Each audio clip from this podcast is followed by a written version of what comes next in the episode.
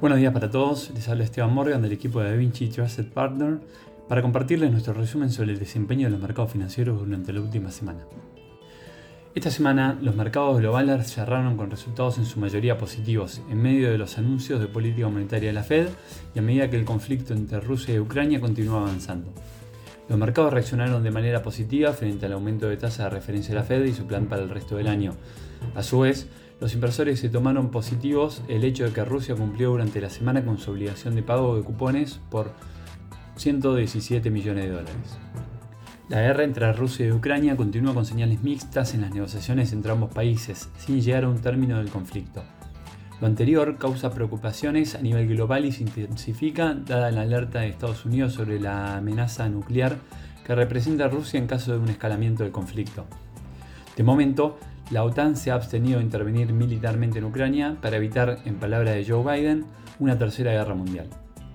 En cuanto a política monetaria, la Reserva Federal decidió realizar la primera alza de tasa de interés desde 2018 y señaló que se realizarán seis incrementos más, en línea con las expectativas del mercado. El aumento de la tasa de referencia se anunció en 25 puntos básicos. Además, el presidente de la Fed mencionó que la economía estadounidense puede resistir el ajuste monetario y que la probabilidad de recesión no es elevada. Jerome Powell también adoptó un tono más positivo sobre las perspectivas de crecimiento económico, lo que contribuyó con el ánimo de los inversores.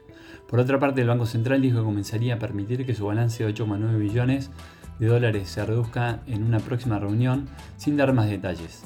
Powell dijo que los funcionarios habían hecho un buen progreso esta semana para concretar sus planes y podrían estar en condiciones de comenzar el proceso en su reunión de mayo.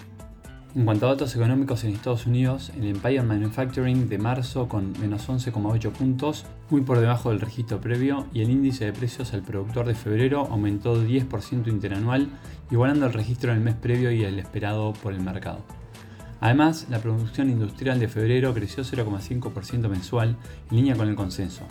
La mayoría de los grupos industriales mostraron ganancias en una renovada señal de que la fabricación continúa siendo un punto brillante en la economía incluso a pesar de que el sector lidia con problemas en la cadena de suministros. Por el lado de Europa, en la zona euro, la producción industrial de enero retrocedió 1,3% en los últimos 12 meses, por debajo del consenso. Por su parte, la confianza inversora cayó tanto en Alemania como en la zona euro. La encuesta ZEW de expectativas cayó en ambos casos debido a que se prevé que la guerra de Ucrania y las sanciones de Rusia pesen sobre el crecimiento económico de la región y particularmente de Alemania. Por el lado de Asia, en China la producción industrial y las ventas minoristas crecieron 7,5 y 6,7% interanual en lo acumulado del año, ambas sobre las expectativas. Para América Latina, en Colombia se llevaron a cabo las elecciones legislativas y primarias presidenciales, obteniéndose un Congreso fragmentado que provocará un enfoque de mayor moderación y a los tres candidatos presidenciales que representarán a las coaliciones, Federico Gutiérrez, Sergio Fajardo y Gustavo Petro.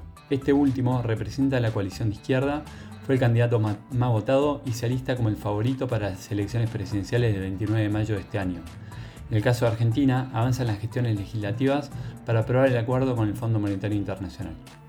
En este contexto, para el corrido de la semana pasada en Estados Unidos, los principales índices avanzaron siendo en el caso del S&P y el Nasdaq su mejor semana de 2020. En este sentido, el S&P 500, el Dow Jones y el Nasdaq ganaron 6,20, 5,5 y 8,1% respectivamente. Por otro lado, en Europa los índices bursátiles también presentaron ganancias. El Stock 600 y el DAX alemán avanzaron 6,8 y 7,15%. En Asia, los resultados fueron dispares. El Nikkei japonés ganó 4,86%, en tanto el Shanghai Stock Exchange perdió 2,11%. Por el lado de la renta fija, en la semana la curva de rendimiento se aplanó con los treasuries de 7 y 10 cayendo 1,7% y los de 20 años 2%, mientras que el spread de la tasa de 10 2 años cayó 25 BPs desde los 29 BPs de la semana pasada. En cuanto a las materias primas, el precio del barril del petróleo retrocedió cerca de 4% debido a las noticias contradictorias de los avances en las negociaciones de paz entre Rusia y Ucrania y a la publicación de varias medidas para reducir rápidamente el consumo del petróleo por parte de la Agencia Internacional de Energía ante los temores por una posible crisis de suministros. Por otro lado, el precio del oro retrocedió tras la fuerte subida registrada en la semana anterior y cerró la semana en los 1.920 dólares con una variación del 3,4%. Esta semana la atención estará puesta en las encuestas de la confianza inversora, los indicadores de PMI del mes de marzo de las principales economías y el viernes conoceremos el índice IFO del sentimiento empresarial en Alemania. También tendremos los discursos de Powell hoy lunes y el miércoles se harán a conocer los pedidos de bienes de duraderos en Estados Unidos. Hasta aquí hemos llegado con nuestro resumen semanal de noticias. Cualquier consulta o comentario adicional no duden en contactarnos. Muchas gracias.